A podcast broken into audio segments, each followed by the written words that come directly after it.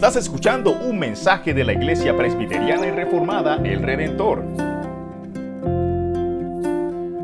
Una vez más estamos en el libro de, de Lucas, el capítulo 15, y muchas veces trato de, de dar una ilustración, una historia, un ejemplo ah, para calentarnos, para ilustrar la idea del texto, pero creo que en el caso del texto esta mañana no, no es necesario.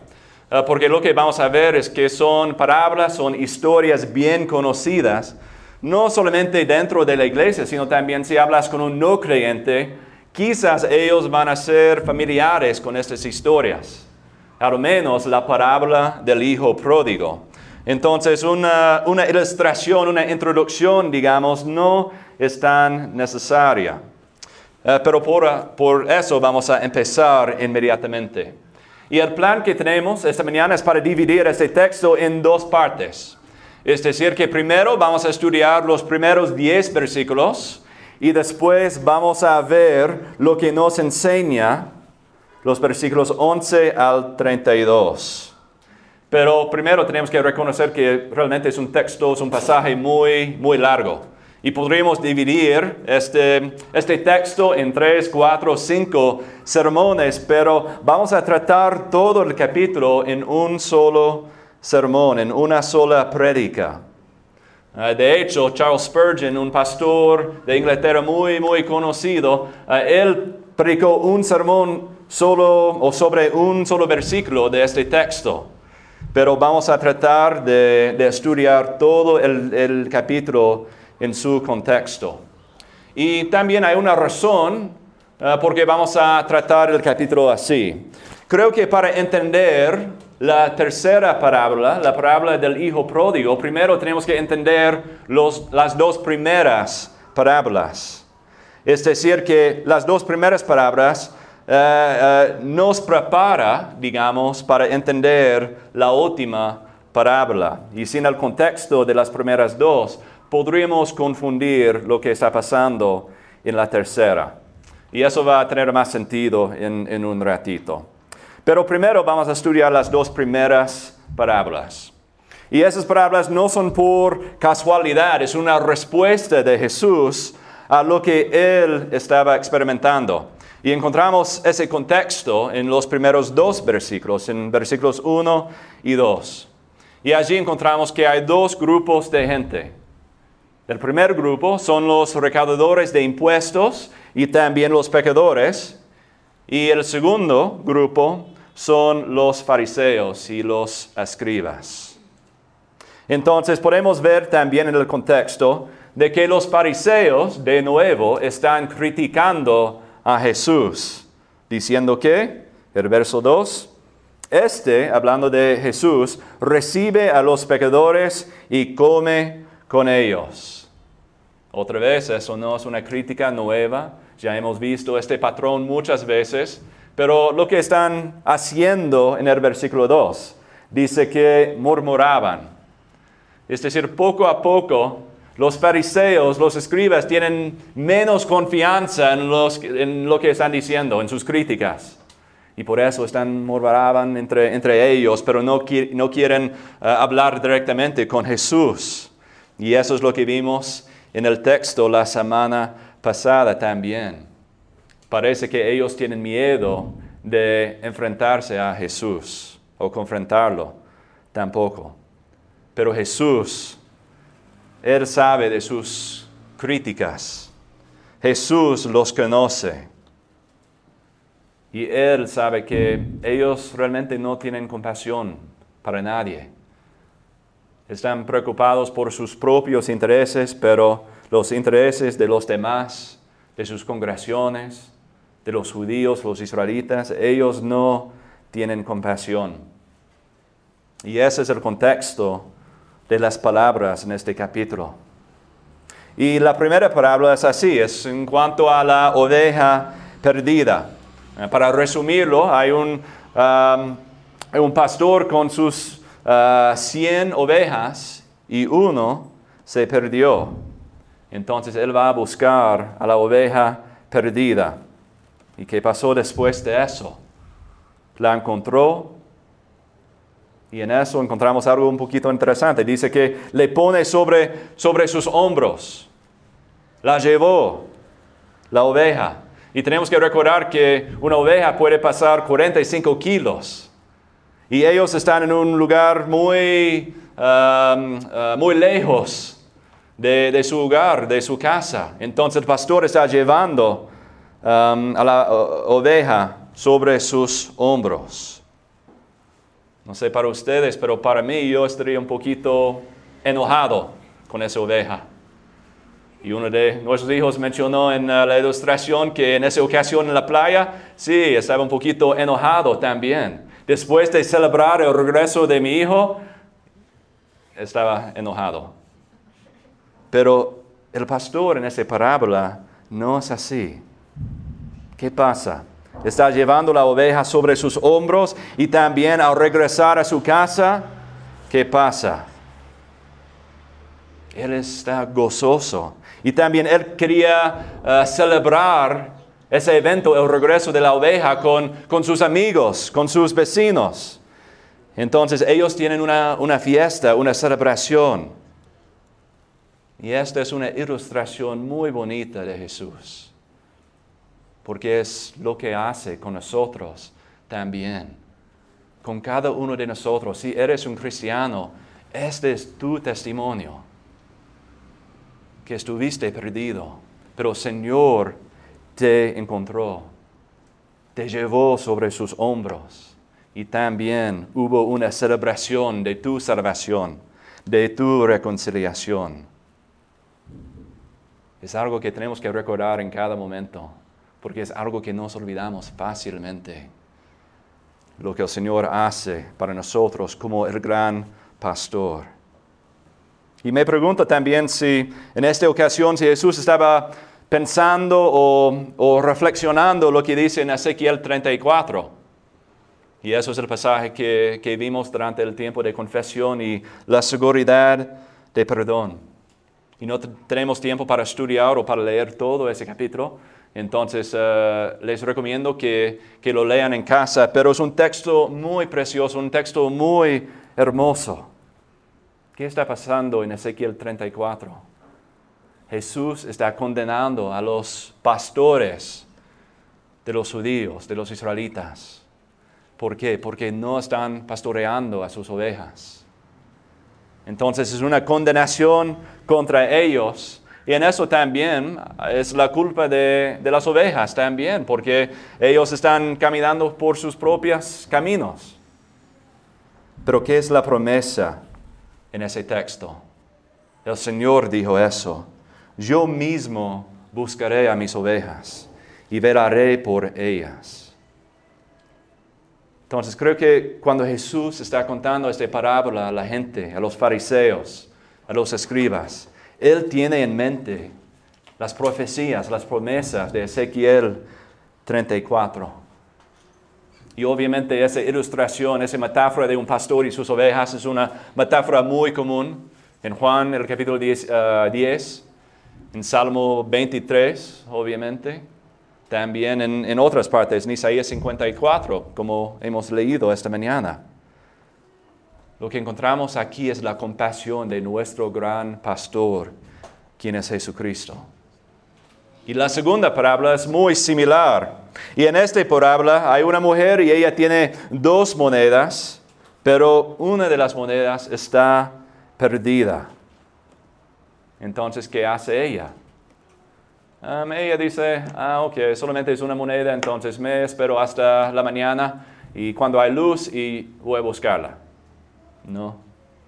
Ella enciende la luz, la lámpara, para, para buscarla a la vez, sin esperar, porque algo fue muy urgente para nosotros. Entonces enciende la lámpara, barre la casa y después la encontró como la primera parábola también. ¿Y, ¿Y qué hizo después?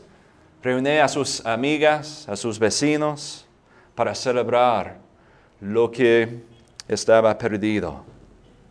Y me imagino que sus vecinos piensan que ella es una, es una loca, ¿no? Es medianoche, obviamente hay no, hay no sol, hay no luz, porque ella tiene que encender la lámpara. ¿Qué está haciendo? Limpiando la casa, buscando la moneda, pero los vecinos llegan a saber por qué. Porque ella quería encontrar la moneda perdida. Entonces, entre las dos palabras encontramos muchas cosas en comunes. Hay algo perdido, hay algo encontrado y se regocijan después de encontrar las cosas perdidas. Pero hay una diferencia que es interesante también. Tenemos que notar los porcentajes que están aquí. ¿Qué significa eso? En la primera parábola hay una sola oveja de 100 que está perdida. 1%. Pero ¿qué pasa, qué pasa en la, la segunda parábola? Hay 10 monedas, pero una está perdida. 100%. Entonces es interesante porque con cada palabra parece que la que está perdida está creciendo, está aumentándose. Y eso va a ser muy importante en un momento. Pero en cuanto a las similitudes y las diferencias entre las parábolas, lo que encontramos es la compasión de nuestro Señor, de nuestro Dios. Eso es el punto principal. Y sí, podríamos encontrar otros detalles, otros aspectos interesantes por medio de las, palabras, pero el punto de una palabra es enseñar un solo punto. Entonces la idea es de que no nos enfoquemos en, en por qué está perdida la oveja, por qué está perdida la moneda. No, el punto es el pastor, es la mujer que encontraron a sus cosas perdidas, porque refleja el carácter y la persona de nuestro Dios. Él busca las cosas perdidas para su gloria. Y en Él, Él encuentra gozo. Y eso es el punto, ¿no? Porque Jesús está respondiendo a los fariseos por esa razón. Porque como en Ezequiel 34, en los tiempos de Jesús, los pastores, los fariseos, no estaban cuidando a las ovejas los, habían abandonado y por eso es otra condenación contra ellos. La compasión de Dios es el punto principal. Y realmente la tercera parábola es casi igual, pero en una manera un poquito diferente. Es decir, que si las dos primeras parábolas nos, nos dan una perspectiva celestial, la tercera parábola, la parábola del Hijo pródigo, nos explica la perspectiva celestial. ¿Qué significa eso? ¿Qué, quiere decir? Miren, las dos primeras parábolas, ¿qué, ¿qué pasa después de encontrar la cosa perdida? Dice algo así, casi igual. Hay gozo en la presencia de los ángeles de Dios por un pecador que se arrepiente. Es decir, que por medio de esas dos parábolas, las primeras, tenemos una perspectiva celestial. Podemos ver lo que está pasando en los cielos con la conversión, con la salvación de una sola persona. Hay una fiesta en los cielos. Pero es un poquito diferente en la tercera parábola, en el Hijo Pródigo. Es la misma idea, pero desde nuestra perspectiva, una perspectiva terrenal. Y por eso necesitamos las primeras dos para entender la tercera. Necesitamos una perspectiva celestial para entender nuestra perspectiva terrenal. Entonces vamos a leer juntos la, la, tercera, la última parábola de este texto. Entonces primero, en los versículos 11 y 12. Jesús añadió, cierto hombre tenía dos hijos. Y el menor de ellos le dijo a, su padre, Padre, dame la parte de la hacienda que me corresponde. Y él les repartió, ah, perdón, y él les repartió sus bienes. Entonces, inmediatamente podemos ver el problema. Inmediatamente podemos sentirnos el, el dolor del Padre. ¿Por qué? ¿Qué está pasando? Lo que él hijo menor está diciendo es, la muerte de mi padre no puede llegar lo suficientemente rápido. Es decir, que él estaba esperando la muerte de su papá. Él quería recibir su, su herencia, no tenía paciencia. Y es decir, que él no estaba interesado en una relación con tu padre, sino solamente quería recibir las bendiciones, la herencia. Imagínate la vergüenza del padre, el dolor que estaba experimentando, el, rechazo de su hijo. Y también en eso, el hijo no salió inmediatamente de la casa. ¿Qué dice? Pasó unos días más en la casa con él. ¿Por qué? Porque el hijo estaba, el hijo menor estaba vendiendo las cosas para que pudiera salir de la casa, para que pudiera tener moneda, dinero en su billetera. Pero, ¿te puedes imaginar esos días? Por la perspectiva de, de su padre, cada vez que, que se pasaron en la casa. Imagino lo que estaba pasando, el, pensando el padre en, ese, en esos días, experimentando ese dolor. Y también eso fue algo público. Cuando un hijo salió de la casa fue algo público. Toda la comunidad sabía de lo que estaba pasando. Entonces el padre se sintió el, eh, la vergüenza de su comunidad, de su pueblo también. Mira el verso 13. No muchos días después, el hijo menor, juntándolo todo, partió a un país lejano y allí malgastó su hacienda viviendo perdidamente. Entonces, él gastó todo lo que tenía. Parece que en un, un tiempo muy, muy cortito también, pero se pone peor. Dice que vino un gran hambre en aquel país. Entonces el hijo menor está sufriendo bastante. Y la palabra Jesús quiere ser muy claro en ese punto. Que el hijo menor está sufriendo por sus propias decisiones, decisiones malas, pero también está experimentando la disciplina del Señor. Porque el hambre en ese país fue por el Señor, por la provisión de Dios. Entonces Jesús quiere ser muy claro en eso que vamos a sufrir por nuestras decisiones pecaminosas, pero también vamos a sufrir en la disciplina de nuestro Señor. Entonces el hijo menor tiene que buscar otro trabajo. Y encontré, encontró un trabajo en los campos de un ciudadano de este país. Pero también eso fue una fuente de mucha vergüenza, de mucha pena en esos tiempos un judío trabajando en otro país, abajo de, del control de un ciudadano de otro país también.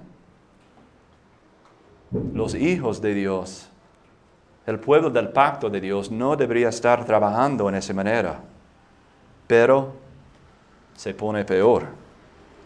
Él tiene que apacentar a los cerdos y si nos acordamos del Antiguo Testamento, los cerdos son animales inmundos. Entonces en los ojos de los judíos también era más vergüenza. El único trabajo que este chico puede encontrar es apacentar a los cerdos, pero se pone peor. Encontramos allí también que el hijo menor está celoso de los cerdos cerdos. Él está celoso de lo que los cerdos estaban comiendo. Eso es lo que encontramos en el versículo 16. Y deseaba llenarse el estómago de los algarrobas que comían los cerdos, pero nadie le daba nada. ¿Qué está mostrándonos ese texto? Está mostrándonos que a veces tenemos que llegar al fondo el punto más bajo en nuestras vidas antes de que podamos entender la misericordia y la gracia de nuestro Señor. Este chico, este hijo menor puede ver que su, su vida es completamente destruida, que está completamente quebrantada. Él abandonó a su familia, a su papá en particular, Él salió de su tierra y ahora está sirviendo como esclavo de los extranjeros, sin dinero, sin nada, y está celoso de los cerdos. Quizás esa es tu historia también. Quizás puedes reconocer que en tu pasado has llegado a ese punto más bajo en tu vida, donde parece que el Señor no está contigo, que son dificultades muy extremas, donde no recibes la ayuda, el apoyo de nadie. Quizás estás en ese valle. O quizás ya has pasado por ese valle y ahora puedes ver la manera en que el Señor estaba trabajando en tu vida en ese momento. Y por eso puedes glorificar a Dios por lo que Él hizo en tu vida. O quizás estás viendo esas cosas en la vida de, de un familiar o de un amigo. Y muchas veces esa experiencia puede ser más dolorosa cuando puedes ver que, un familiar, un, un, amigo está llegando al punto más bajo en la vida, al fondo de su vida, pero no puedes hacer nada excepto orar, quizás compartir la palabra con esa persona. Es una experiencia muy dolorosa, pero aún eso está en las manos de Dios. Aún eso está en la soberanía de Dios también. Pero ¿qué pasó? Empezando en el versículo 17. Entonces, volviendo en sí, dijo, ¿cuántos de los trabajadores de mi padre tienen pan de sobra? Pero yo aquí parezco de hambre. Me levantaré e iré a mi padre y le diré, Padre, he pecado contra el cielo y ante ti. Ya no soy digno de ser llamado hijo tuyo hazme como eh, uno de los de tus trabajadores. Es decir, que el hijo menor se despertó. Después de llegar a ese punto, después de llegar y experimentar aspectos muy difíciles de la vida, le dio cuenta de que estaba viviendo en rebelión contra el Padre. Y por eso quería confesar, quería arrepentirse, quería regresar a la casa de su padre. Entonces por eso él hace un plan. Él prepara un discurso. Al llegar a la casa de mi, de mi papá, eso es lo que le voy a decir. Entonces todo está preparado y está en camino. Pero ¿qué dice el versículo 20? Levantándose fue a su padre, y cuando todavía estaba lejos, su padre lo vio y sintió compasión por él, y corrió, se echó sobre su cuello y lo besó. Es decir, que antes de que el chico pudiera decir ni una palabra, ¿qué pasó? Su padre estuvo allí con él, corriendo a él hacia él. Y en esos tiempos eso fue algo muy extraño porque un viejito no, no corría. Pero en este caso, después de ver a su hijo, él corrió hacia él para abrazarlo. Eso es lo que estaba pasando. Pero se pone mejor. El chico trata de dar su discurso a su papá, pero no puede terminar. Está casi en la mitad de, su discurso y, ¿qué pasa? Él recibió la bendición de su padre. Versículo 22. Pero el padre dijo a sus siervos, pronto, traigan la mejor ropa y uh, vístanlo, y pónganle un anillo de su mano y sandalias en los pies. ¿Qué está pasando aquí? El hijo recibe la bendición de tu papá. La ropa representa que él ahora está limpiado de su rebelión. El anillo representa que otra vez va a recibir una herencia de él. Y la sandalia, en ese caso, representa que el hijo menor no es un siervo, sino es el hijo del Padre. Y es interesante porque el hijo en su discurso tiene toda la razón. El pecado contra Dios había pecado contra su padre, entonces realmente no era digno de ser el hijo del padre. Pero el padre tiene compasión. Pero se pone mejor. El versículo 23. Tragan el becerro engordado, mántenlo y comamos y regocijémonos. ¿Puedes ver lo que está pasando aquí? Primero cuando el hijo menor estaba muy desesperado, cuando estaba viviendo en el otro país, él estaba trabajando con los cerdos, comiendo con los cerdos. Pero ¿qué pasa aquí? Ellos van a comer del becerrero engordado. El contraste aquí no puede ser más grande. Él estuvo perdido con los cerdos en un, país muy lejos, pero ahora está en su hogar, en su país, con su padre, comiendo del becerro, comiendo del sacrificio para celebrar su salvación.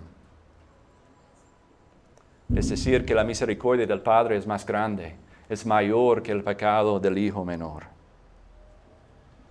Y por eso podemos decir que en esta parábola el enfoque no está en el Hijo pródigo, sino en un Padre pródigo.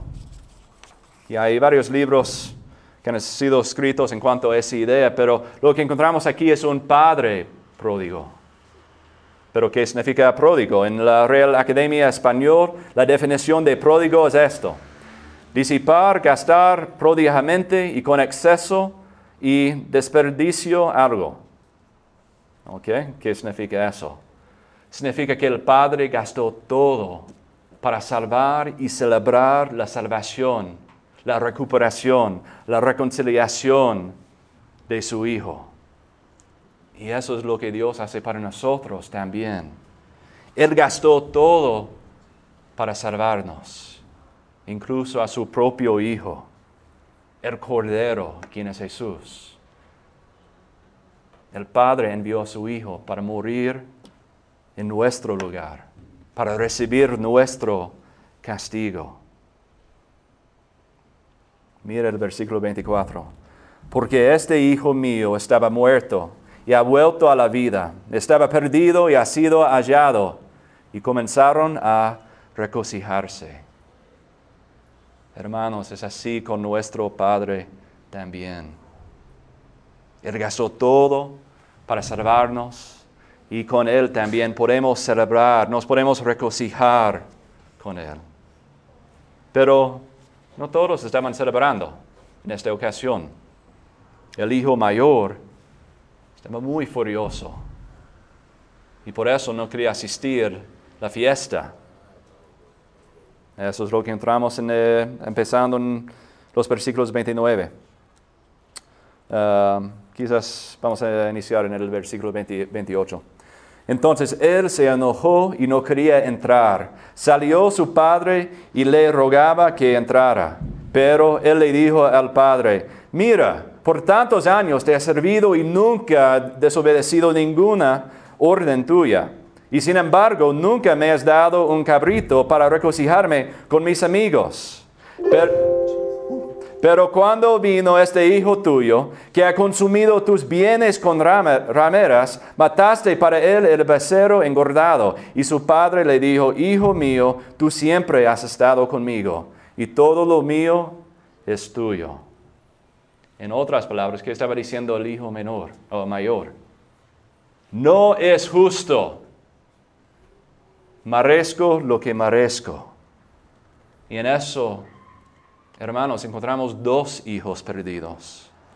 El menor, él quería su herencia. Él no quería vivir abajo de la autoridad de su padre, él quería salir de la casa y vivir como su propio, propio rey.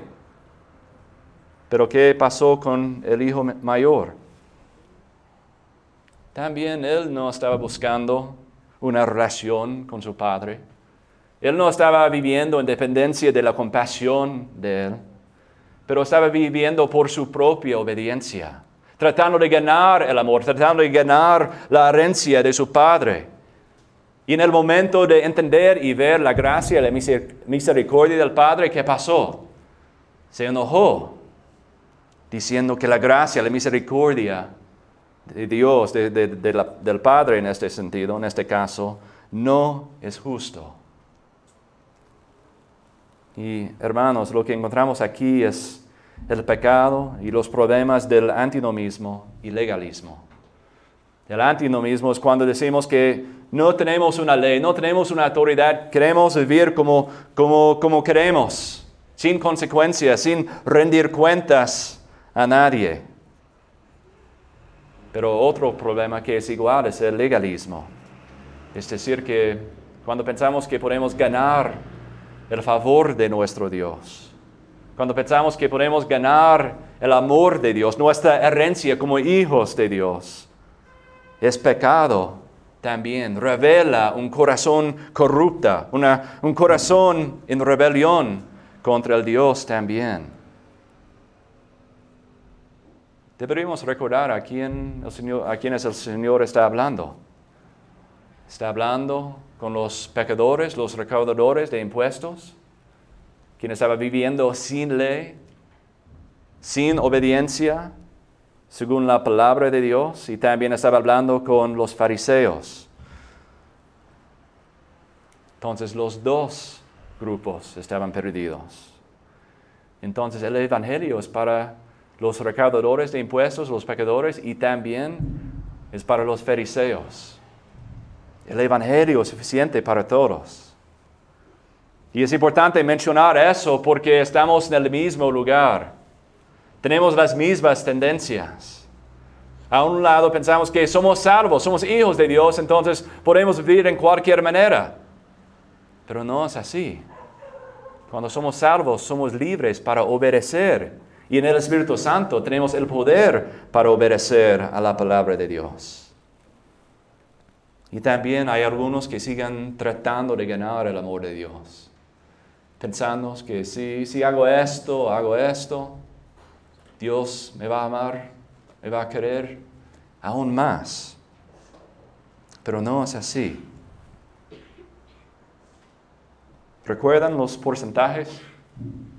La primera parábola es 1%, la segunda es 10%, pero lo que encontramos aquí es que 100% están perdidos.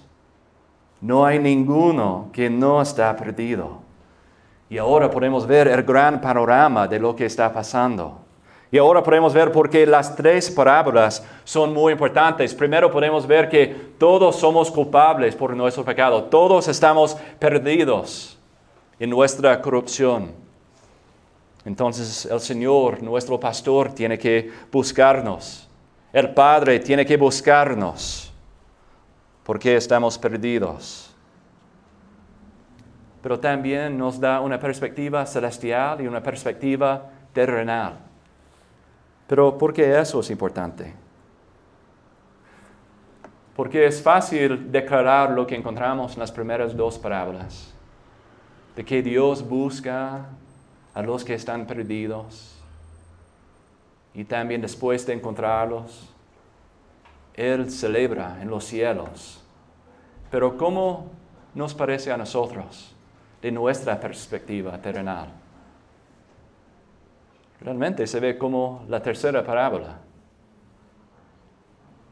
Tenemos que llegar a ese punto de desesperación, donde nos podemos ver que estamos absolutamente perdidos quebrantados por nuestra rebelión. Y puede parecer que es por nuestra propia iniciativa que regresamos a nuestras casas, que volvemos al Padre, pero eso no lo que está pasando. En esos momentos, en las dificultades, el Señor nos busca. Aunque no se parece, eso es lo que pasando. Y esas palabras nos enseñan de eso. Entonces quiero terminar con algunas preguntas diagnósticas. Primero, ¿realmente creemos que hay personas perdidas? ¿Realmente creemos que hay ovejas perdidas? ¿Realmente creemos que la mayoría que están pasando afuera de esas ventanas, de este lugar, están perdidas, están buscando sus propios ídolos, están viviendo aparte del Señor. Primero tenemos que creer esa realidad, de que aparte de Cristo no hay salvación, no hay redención aparte de Él. Aparte de la obra del Padre, no hay posibilidad de, de nuestra redención. Y la segunda pregunta es, ¿nos importa? ¿Nos afecta la idea que hay muchos perdidos en este mundo, en nuestra comunidad, quizás en nuestras casas? ¿Vamos a hacer algo al respecto? Y la tercera pregunta, ¿nos alegramos de nuestra salvación? Es decir, que al leer este pasaje y, reconocer lo que el Señor hace dentro de nosotros, ¿es algo que celebramos? Hermanos, debería ser un motivo porque estás aquí los domingos. Porque aquí podemos celebrar la salvación que tenemos. Y no lo hacemos como individuos, sino una, una familia, como las otras, con las otras ovejas. Y también deberíamos celebrar la salvación de los demás. Cuando una oveja está encontrada es un motivo para glorificar a Dios y celebrar lo que Él está haciendo. Porque cuando celebramos acá en este mundo estamos celebrando con los ángeles, con Dios mismo en los cielos también. Cristiano, estabas muerto, pero has vuelto a la vida. Estabas perdido, pero has sido hallado. Estas son las buenas noticias. Amén. Este fue un mensaje por el misionero Nathan Bonham. Puedes encontrar más información ingresando a www.iglesiaredentor.com.